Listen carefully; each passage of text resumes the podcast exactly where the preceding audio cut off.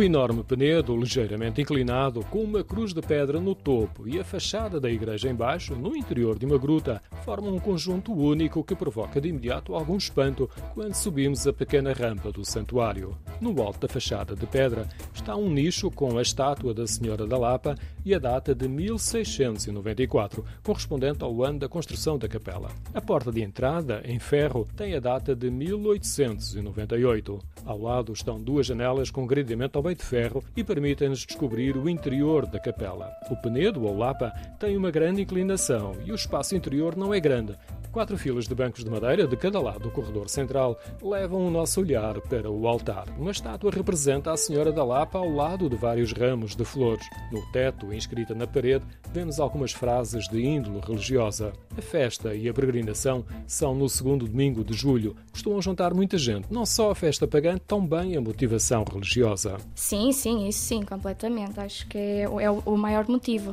das pessoas irem para lá. Costumam lá ir de vez em quando ou só quando da festa? Festa? Uh, não, existem muitas pessoas que vão todo o ano, não é só por causa da festa. Falei com Catarina num lugar próximo do santuário que a sua família costuma visitar. A minha família até é durante o ano é, é mais quando se lembra. Raramente vai nas festas, porque na festa é mais confusão, então não gosta muito. Muita gente visita o santuário ao longo do ano. Há um percurso pedestre que passa por aqui, entre outros lugares do Conselho de Vieira do Minho. Por outro lado, a fotografia da capela, debaixo do enorme penedo, popularizou o lugar, em particular através das redes sociais, o que leva muita gente gente a procurar o santuário. Para os lados da Pova Linhos, inclusive, há pessoas a perguntar, sim. A visita ao santuário pode ser complementada com uma ida ao miradouro situado no topo do monte. O caminho circunda os blocos graníticos e oferece-nos outras perspectivas da capela. Segundo a tradição oral, teria sido no lugar da capela que, em 1605, a senhora apareceu uma pastora. A jovem alertou o pai que visitou o local e também viu a senhora. Com este testemunho, a lenda foi apropriada para a fé e com a associação ao Penedo, Lapa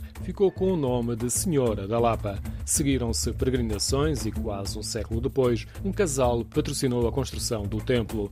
Nos tempos mais recentes, as comissões da festa também contribuíram com instalações de apoio à romaria e um coreto.